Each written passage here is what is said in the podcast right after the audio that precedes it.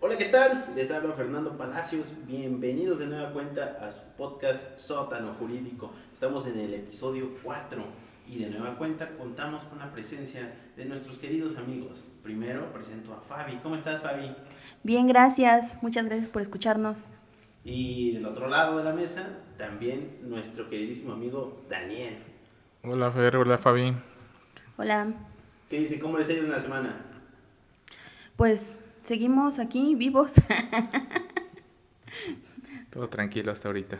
Sobreviviendo nada más. Sobreviviendo al, A todo, ¿no? a todo esto. A la bien. pandemia todavía está ahí, aunque no parece, pero ahí está todavía.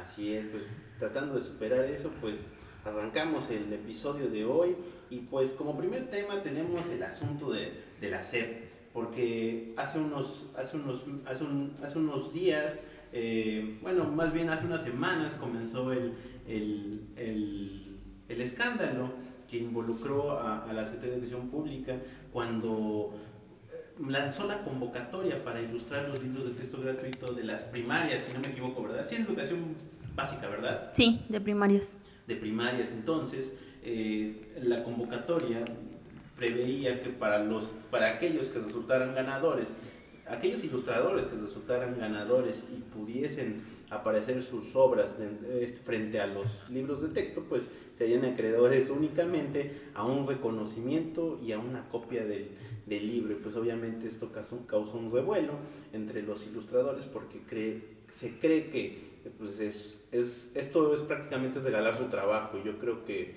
pues en ninguna profesión nos gustaría que nos pasara esto. ¿Tú qué opinas, mi buen Dani? Bueno, eh, sí me enteré un poquito de ese tema. Eh, pues había varios, bueno, el punto de los, de los ilustradores, de los artistas, es un tanto válido que pues todo trabajo merece una recompensa. Sobre todo si es para gobierno, yo creo que siempre han tenido que pagar por esos servicios, me imagino. Entonces, pues está muy raro que ahora solo quieran el reconocimiento, ¿no? O sea, con que te den un poco de, de reconocimiento o, te den a conocer al público en general, pues no siempre es una buena paga. Obviamente también vamos a, a- a- a ver la situación de que quien quiere participa, ¿no? O sea, tenemos las dos, las dos posturas. Una de que debe ser un servicio pagado para no malbaratar esta, este arte o profesión. Y la otra que pues quien quiere participa, ¿no? Si tú eres ilustrador y no, no te interesa, pues no participas. Ese es más o menos mi, Y mi mira, opinión al respecto. Ante esto está la, está la polarización que, que estamos sufriendo actualmente en la sociedad donde, pues, obviamente, si te pones a pensar, es algo injusto para aquellos que hacen ese trabajo y por otro lado están las personas que, mm, que quieren tomar ese, ese camino nacionalista, que, que, que, pues obviamente pues apoyan al, al gobierno actual y, y, pues le dan la razón en el hecho de decir, no, pues es, es un trabajo que va que va a ayudar a la población y lo están haciendo de buen corazón, o como en alguna entrevista estábamos escuchando, ¿no? Que es un trabajo por- para la nación. Pero ahí, ¿tú qué opinas, Fabi? ¿En verdad, en, en verdad ¿qué, qué postura, qué postura se debería tomar ahí? O más bien, ¿cuál es tu postura? Ok, mira, yo tengo, yo tengo dos puntos. El primero de todos es que, eh, bueno, a la fecha en la que estamos grabando este podcast, yo ya no encontré la convocatoria, digamos que la original, ¿no? ¿Por qué quería encontrar la convocatoria original? Porque quiero ver a quiénes convocan, porque mucho se habla de los ilustradores y de su trabajo y de que deben ser personas profesionales, ¿no? Pero la realidad es que yo encontré por ahí una convocatoria, no sé si sea la misma, en la cual convoca a normalistas, convoca a maestros, a, jubilados, convoca a investigadores, porque no solamente se trata del diseño de la portada, sino del contenido, tengo entendido. Entonces es, es aportar en cuanto a cuanto este a las personas que, que quieran participar, como decía este Dani. Entonces, eh, la primera pregunta es esa, o sea, ¿a quién va dirigida la convocatoria? ¿Por qué? Porque se sienten obviamente ofendidos aquellos profesionales ilustradores, ¿sí? Obviamente, vamos a poner un ejemplo, si a mí, como licenciada en Derecho, me dicen, ¿sabes qué? Este tienes que aportar respecto a algún tema y pues se te va a dar un reconocimiento porque eres muy buena licenciada, ¿no? Entonces dijo, oye, no manches, o sea, es como, como nuestro primer episodio, ¿no? Las consultas gratuitas, consultas sin generar honorarios, ¿no? O sea, uno se ofende, ¿por qué? Porque estudiaste, porque te costó, pero la cosa es, la convocatoria va exclusivamente a ilustradores, porque si no es así, como dice Dani, puede ser pues obviamente se trata de profesionistas, pero no solamente aquellos que se dedican a, ese, a ese ramo en especial. Entonces, eh, yo, yo encontré por ahí algunas notas este, periodísticas, tanto de, televisión, y que, que, mostraban esto más como un escándalo, así de eh, personas que quisieron boicotear el, la convocatoria. O sea, boicotear como qué? O sea, pusieron pusieron memes. Memes, ajá. Y yo yo no lo veo tanto como como boicotear, ¿no? O sea, simplemente quisieron expresar el hecho de que, ah, pues no me quieres pagar o no quieres pagar por ese trabajo, pues entonces mira, ahí te va una imagen, ¿no? De, de está canijo, está cañón, no sé qué decían ahí en química y tanta cosa que sacaron de los memes, pero este, tanto como boicotear, no lo creo, ¿no? Y otra cosa, respecto a lo que decía este señor, el director general de, materiales educativos de la SEP, ¿no? Que es de donde se está sacando esta convocatoria, en la cual decía que ahorita no se le podía remunerar a las personas por la coyuntura electoral. Entonces pone eso como, como, como base para decir, sabes que ahorita no se les puede pagar, pero vamos a ver un proyecto en el cual se les pueda reconocer el hecho es que se está dirigiendo la convocatoria a, profesionistas que quieran participar en ella. Esto no quiere decir que estoy a favor del gobierno y de decir, ah, no, pues no se les pague, ¿no? O sea, yo, yo estoy explicando o exponiendo la situación que se presentó. Ese es mi, no, para mí que sí eres fan de AMLO y de la 4T. No sé por qué tengo ese ligero presentimiento que sí. ¿Ya mandaste tus dibujitos? No, todavía no. Ya no entré dentro de la convocatoria. Se acabó el 4 de abril. Ah, demasiado tarde. Ya no voy a tener ese reconocimiento. Tu copia del libro, ¿no? Y mi copia del libro, por supuesto. Sí, pues es que al final de cuentas las adquisiciones que hace el gobierno siempre deben estar, siempre han estado o deberían estar reguladas. Obviamente, eh, actualmente se ha sonado mucho que se han, se han realizado adquisiciones directas, sin cotizaciones, y sin un procedimiento más transparente.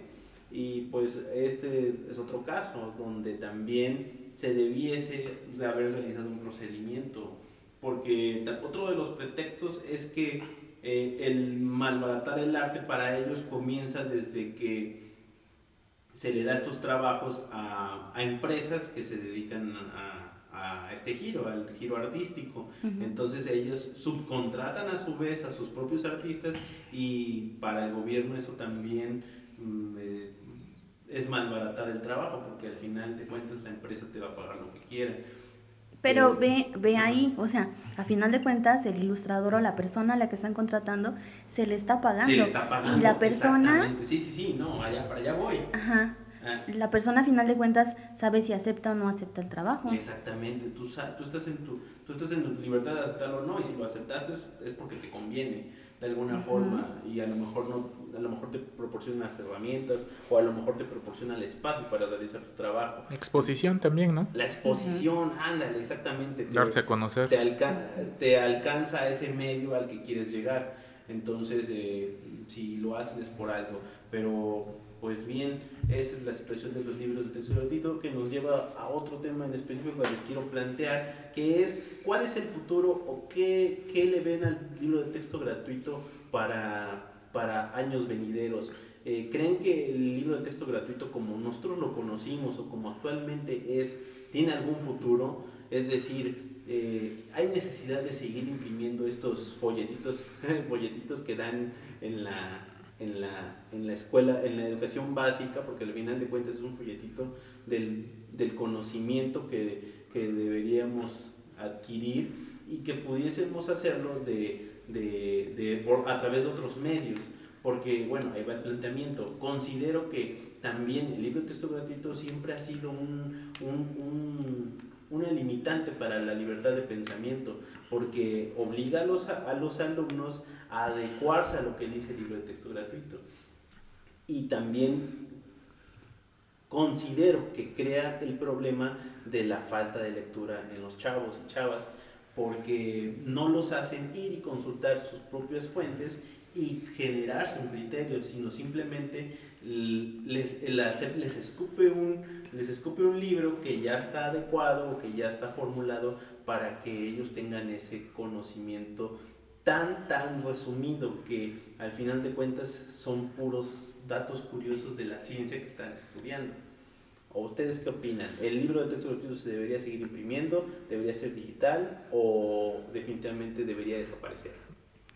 Yo creo que es necesario que siga porque pues estamos en un país donde no todo el mundo tiene acceso a, a medios digitales, ¿no? Ahorita ese fue el problema en pandemia, las clases virtuales, no todo el mundo tuvo acceso a un equipo de cómputo, a un celular para tener sus, sus clases.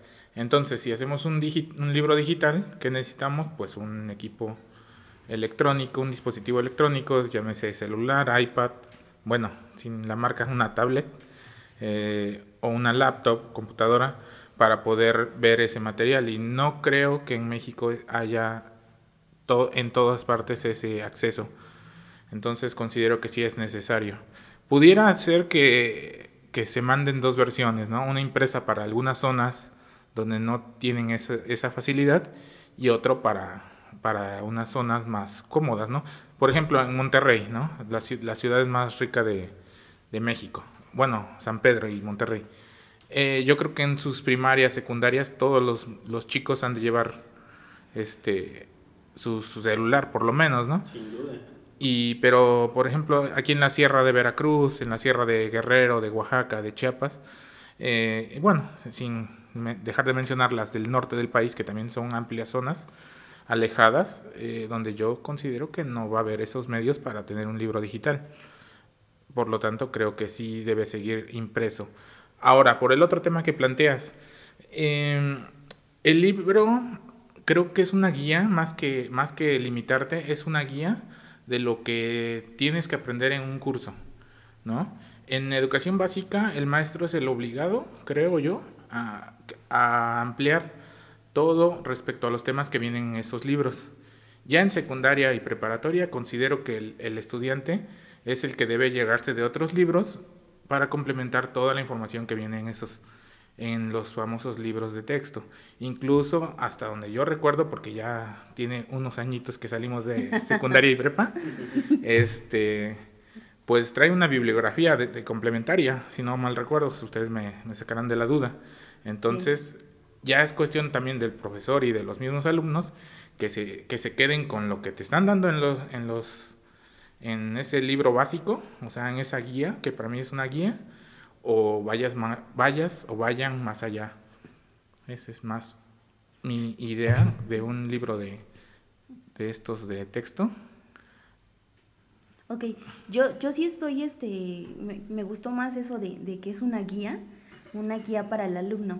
Yo considero que no deben desaparecer, porque a final de cuentas, como dice Dani, no todos tienen acceso a, un celular o a algún medio electrónico para poder consultar estos medios. O sea, yo todavía soy de la escuela, de la escuela vieja, en la que íbamos a la, en la que íbamos a la biblioteca a investigar más, ¿no? Y ahorita eh, mucha gente va a decir, ay, lo que pasó con las clases virtuales de, ay, voy a creer que no tengan para un este, que no tengan para un celular, ¿no? o que no se puedan, este, no tengan ni siquiera saldo para conectarse al internet o, así.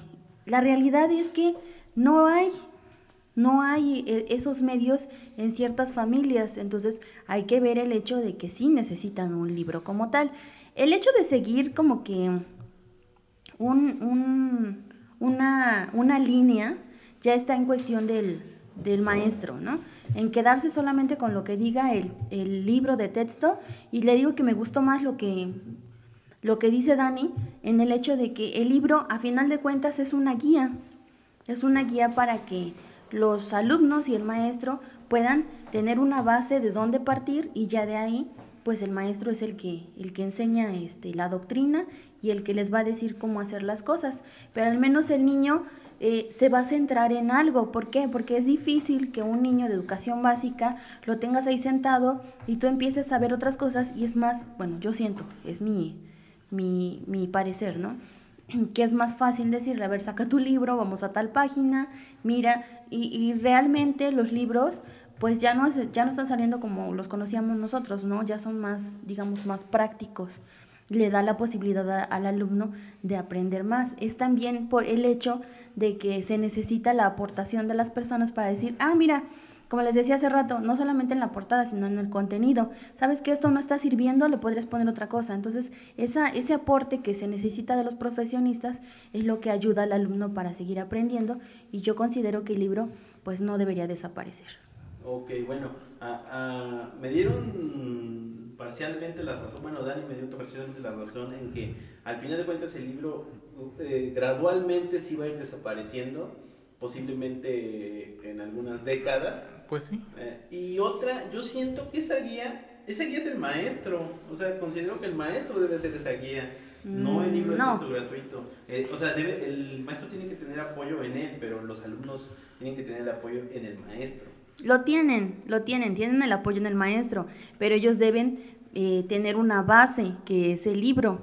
No estoy diciendo que lo sigan al pie de la letra o como si fuera la Biblia, ¿no? Pero sí es una base en la que ellos se apoyan. Tanto se apoya el alumno como se apoya el maestro.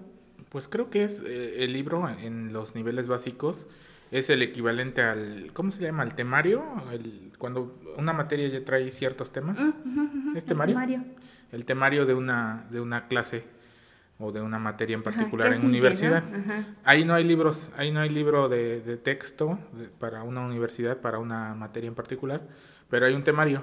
Entonces creo que el, el libro de texto hace, la, hace lo, lo de temario en niveles básicos. Entonces, sí, el maestro debe ampliar, pero este sí, yo a mi parecer sí sirve esa, esa guía. Ok. No sé. Pues ahí se lo dejamos a, nuestro auditorio. Obviamente, ellos tienen la mejor opinión. Para que den también su opinión ahí en los comentarios. Y bien, pasamos al siguiente tema, que son los artistas y deportistas candidatos a cargos de elección popular. A lo largo de este año se comenzaron a destapar diferentes personalidades, como por ejemplo, voy a poner ahí eh, eh, los, los ejemplos que son, eh, bueno, Carlos Villagrán, Kiko, Kiko. actor, este, el, por el partido Querétaro Independiente para gobernador de Querétaro. Ahí también tenemos hasta el mismo Alfredo Adame, que es, es pseudo, pseudo actor. Eh, por, parte del, por parte del partido Redes Sociales Progresistas, por la alcaldía de Tlalpan. Hay hasta luchadores, Nieblas Junior. Ya habíamos hablado de esto en, capítulos en un capítulo anterior, pero pero lo que hicimos ampliar porque también ahorita igual en, en, las fechas en las que estamos grabando pues también salió el escándalo de Alfredo Dame, ¿no? Que salieron grabaciones acerca de, de, actos de corrupción y creo que hasta ya está vinculado a proceso. ¿Alguien sabe algo al respecto? No me había enterado. Yo tampoco. Ah, pues. Ahora sí nos dejaste mal parados. Lo, lo que sí sé es que salieron más, este, más personas del, del medio del medio del espectáculo salieron como candidatos, ¿no? Porque sí, yo recuerdo que habíamos hablado de eso en, en, episodios anteriores, pero nada más teníamos por allí a Paquita la del barrio y...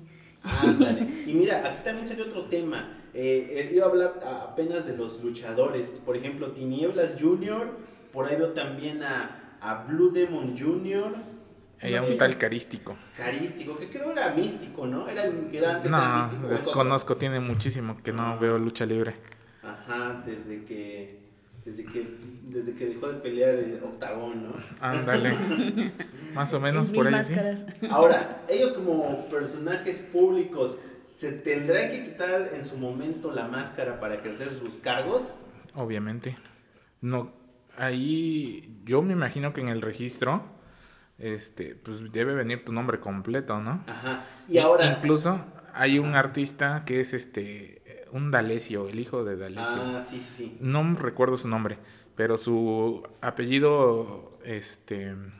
Ernesto de Alesio. D'Alessio. Ah, bueno, así lo, así lo dicen en, en medios, ¿no? D'Alessio.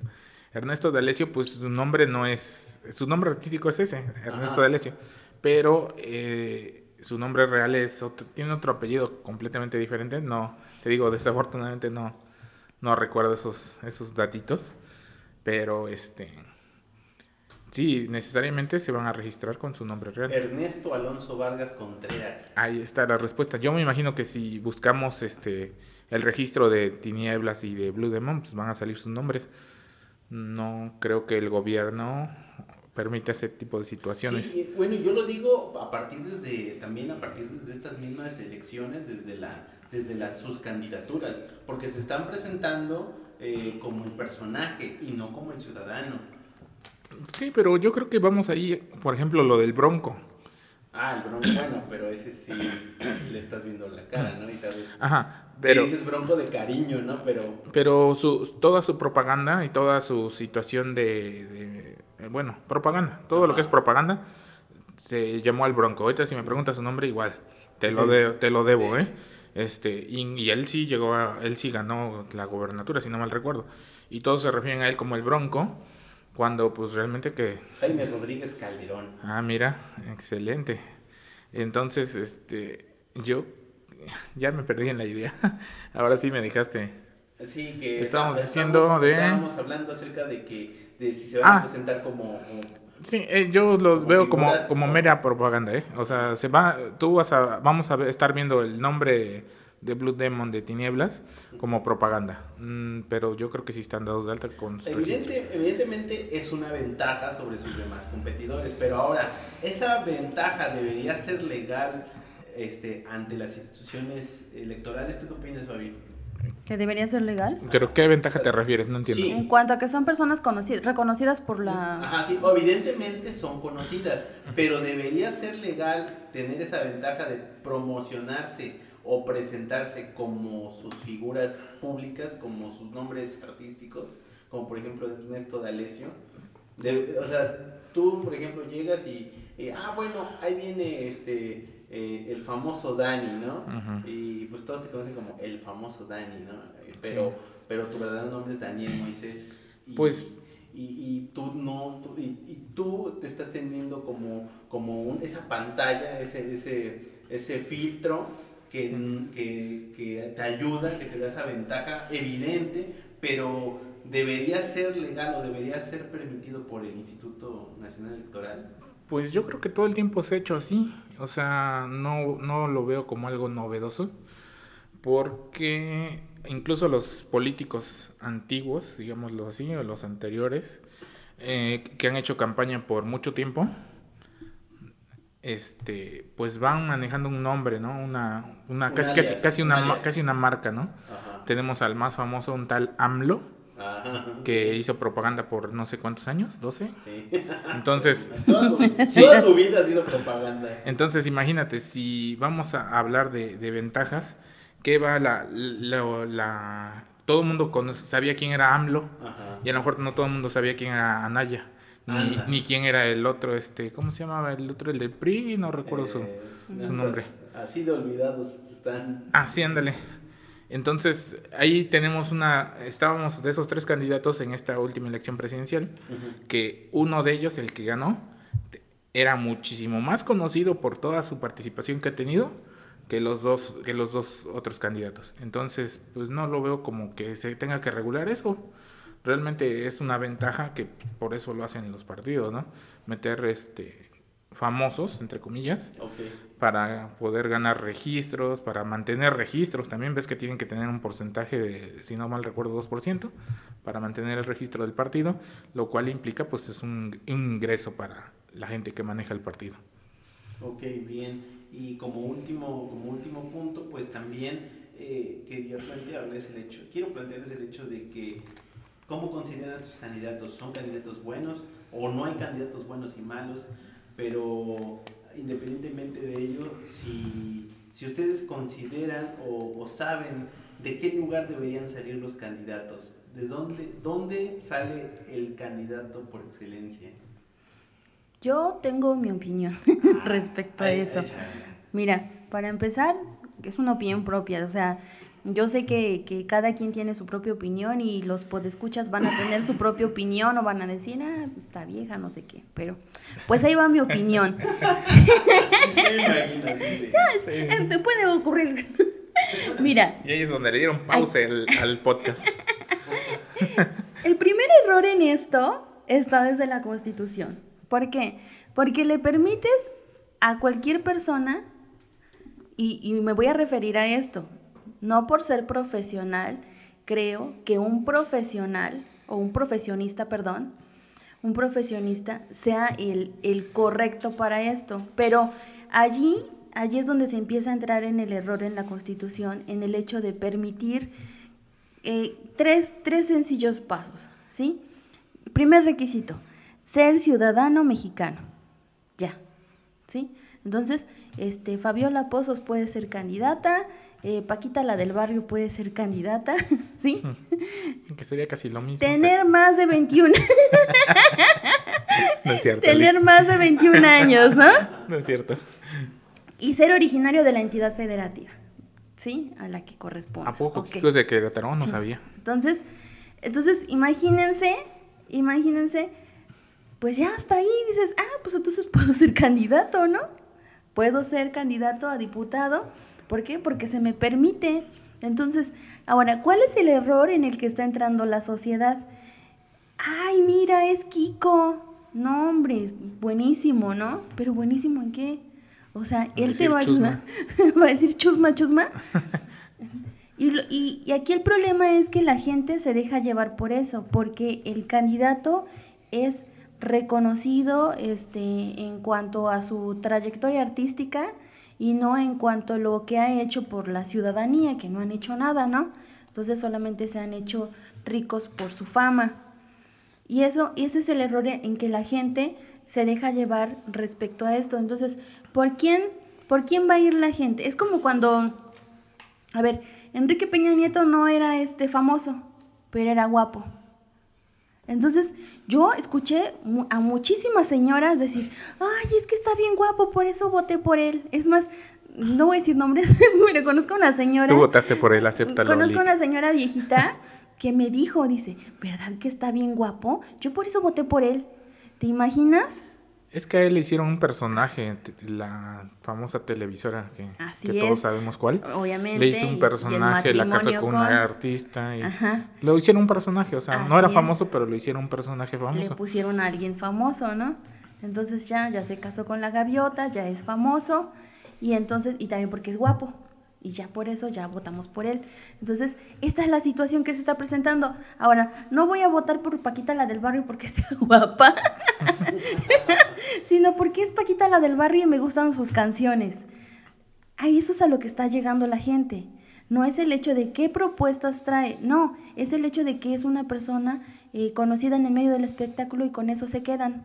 Ese es el error en el que caemos y bueno, pues como ya pusimos a Paquita la del barrio, pues vamos a poner a Kiko, vamos a poner a cuanta persona se nos ponga enfrente. ¿Por qué? Porque ese partido está jugando de determinada manera, pues entonces yo también voy a jugar su juego. Claro. Y es lo que están haciendo con las candidaturas, jugar. Pues no sí. lo están tomando en serio. Sí, y retomando la pregunta de Fer eh, respecto a candidatos, pues siempre ha sido tema, ¿no? Que quién puede ser candidato, quién debería ser candidato, quién, quién, qué perfil debería cubrir. Y pues siempre ha sido el tema, ¿no? Porque eh, sabemos que muchos de los candidatos pues no tienen una preparación eh, adecuada para desempeñar un puesto público. No nada más es ir y sentarse en la silla, ¿no? Hay que saber administración, hay que saber un poco de derecho, yo creo, de contabilidad. De muchas materias hay que saber para llevar una administración correcta de, de estas, de un municipio, de un estado, de país, sobre todo, ¿no? Sí. Y pues respecto a los diputados y eso, pues saber de leyes, de legislar. O sea, Principalmente, sabe, ¿sabes por qué, Dani? Porque, sí o no, también han salido memes respecto a que este llega X reportera y le pregunta, este, ¿y qué dice el artículo tal de la Constitución, no? Pues no saben, obviamente, porque pues ni siquiera la han ojeado, ni siquiera se han metido en su celular a ver qué dice el artículo tercero, qué dice el artículo 8, no, no saben de nada, entonces ese es el hecho de que son burla, son burla de la sociedad, pero ya te das cuenta cuando ya están en el puesto. Pues sí, es que son burla, pero tampoco nos sirve de nada burlarnos de ellos. Tenemos o teníamos a Carmen Salinas en, en, la Diputación. Salió mil, no sé cuántas veces. Llevo yo a exagerar decir mil veces, miles de veces. Este, el exagerado no vino. Salió muchas veces, este, que fue tomada, captada, este, durmiendo, en las sesiones. Y pues, ¿qué pasa? Que sí fue objeto de burla, sí fue objeto de señalamientos.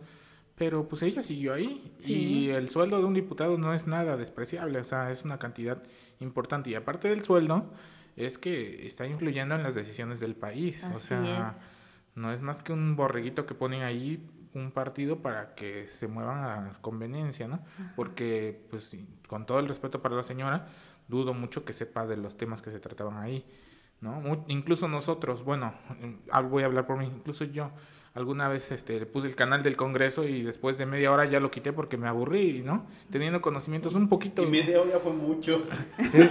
teniendo conocimientos de, de, o sea, de derecho que muchas veces este, estaban hablando de reformas a ley y pues tenemos que conocer de esos temas y ni así los aguanta uno. Imagínate un ciudadano normal, normal, pues obviamente que no va a aguantar una sesión de esa naturaleza y pues no su participación o su voto va a ser nomás el que le digan las personas que están detrás, ¿no? el, problema es que pues bueno, en este caso creo que ella era plurinominal, si no mal recuerdo. No fue de elección, entonces, pero bueno, pero el problema es que pues mucha gente va a seguir votando por ellos y pues, nada de esto cambia, entonces también ahí caemos en un en un bache, en una situación de que pues no por más que se hable al respecto, no ha habido un cambio real. Así es. Así es, es, un, es una bronca cultural porque el mexicano eh, suele denigrar, suele despreciar aquellas figuras que no son que no son conocidas, porque cuando eres desconocido, pues eres subestimado y eso pasa con los candidatos. Entonces, eh, yo creo que la única oportunidad que tenemos de colocar a un, a un buen ciudadano dentro de las dentro de, las, dentro de los puestos importantes es creo que hasta nosotros mismos proponerlos o empujarlos o orillarlos a que sean a que, a que sean parte de la vida política como por ejemplo aquellos que tienen asociaciones o, o han realizado actividades este, tendientes a mejorar a mejorar la situación de las personas en, en, en, condición de calle o aquellos que ayudan a los migrantes, personas que están interesadas en, en buscar hogar para los animalitos, son personas que han hecho algo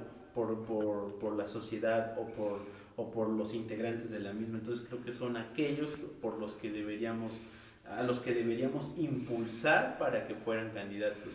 Y pues eso creo que ya va a ser tarea de las siguientes generaciones porque no creo que este cambio se dé en al menos unas décadas. Y sabes qué, ahí también viene el, el problema de los partidos políticos. Claro. Porque vamos a poner dos, este, dos escenarios. El primero es, sale un candidato muy bueno, que tiene conocimiento en varias materias y que de verdad es este, una persona que sí vale la pena, pero si está en un partido político, el cual ya tiene fama, ah, bueno, ya tiene fama de que de que pues la verdad no. Entonces, pues obviamente no le vas a creer a ese candidato o no lo vas a seguir. O pues lo, lo, que hacen, ¿no? Echarle tierra.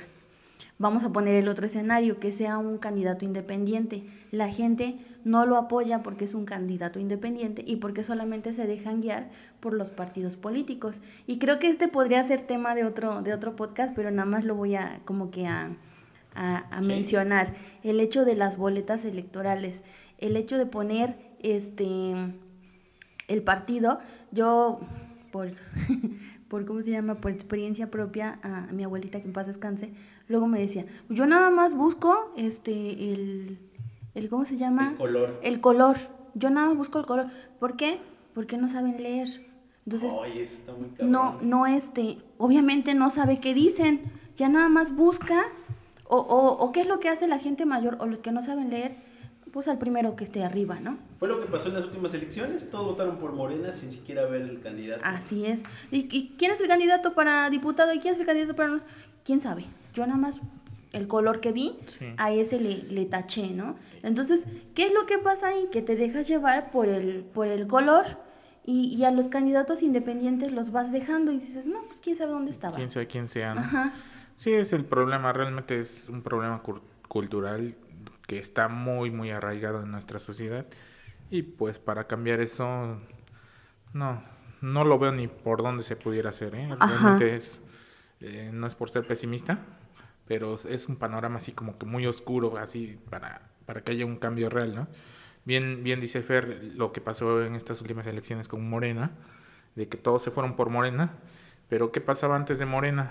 Eh, atendiendo el comentario de, de Fabi, este, exactamente así como, como su abuelita marcaba el, el partido del PRI, yo oí comentarios de mucha gente también por, por zonas donde no hay una educación, este, que mucha gente no tiene acceso a la educación primaria incluso, este, que decían que votaban por el Partido de México, porque el, el- la banderita era el de México y que los otros, pues quién sabe quiénes eran. Comentarios de, ese- de, esa, de ese tipo te hacen pensar que realmente pues sí estamos sumidos en una situación bien, bien complicada, ¿no? Sí. Para sacar a todas esas personas este, De ese de criterio. ese criterio está muy, muy difícil. Ahora, lo que decía Fer de... Ay, se me fue tu idea. La cuestión de dónde sale el candidato. ¿De dónde sale el candidato? Ya, ya lo vimos. Del desconocimiento... eh, De personajes desconocidos, ¿no? ajá. Decías. Sí. Ay, no, ahora sí ya les quedé mal porque No por enfocarme en una idea eh, me- se me fue en la otra. Te saqué de tu idea. Sí, de hecho, este, no, no, no me sacas, pero sí me tenía yo un comentario adicional a ello. Ya lo Ahora sí, dejaste pensando, ahora va a estar toda la tarde. con Ándele, eso sí. en la mente. ya en el siguiente capítulo ¿Qué les diré, de, les diré de qué. Sí, es que me acuerdo, ¿eh? No se Para los que prometo. escribirlo. Yo creo que hay que empezar a hacer notitas de nuestros comentarios. ¿eh? Así, eso ya lo dije. Pues sí, es parte de un ejercicio bueno para no perder las ideas. Sí. Pero bueno, entonces, este... Así Fer, es, ¿qué otro tema tienes? Hasta- hasta- en el capítulo de hoy, hasta ahí nos quedamos. Este, pues yo creo que, que fue muy, este, muy satisfactorio escucharlos, escuchar sus, este, saber de sus opiniones y como siempre, pues sabemos que, el- que al final el poder escucha es el que tiene la, la mejor opinión y puede, y puede dejarnos sus comentarios. Agradecemos mucho a aquellos que se han suscrito a nuestras redes sociales, tanto de Foro 89 como de Residencia Educativa, quienes nos brindan el espacio para poder hacer este proyecto. Eh, también aprovecho para agradecer a- a- al buen Dani y a Fabi, quienes están puntuales siempre en cada una de las entregas. Pues no me queda más que agradecerles, much- chavos, muchas gracias, este Dani, Gracias, Fer, acá estamos. muchas gracias Fabi, Gracias a ustedes por escucharnos. y en especial gracias a ustedes que, no, que se toman unos minutos de su día para, para poder eh, sintonizar este, este, este, este su podcast favorito. Y pues ya saben, nos escuchamos. Hasta la próxima.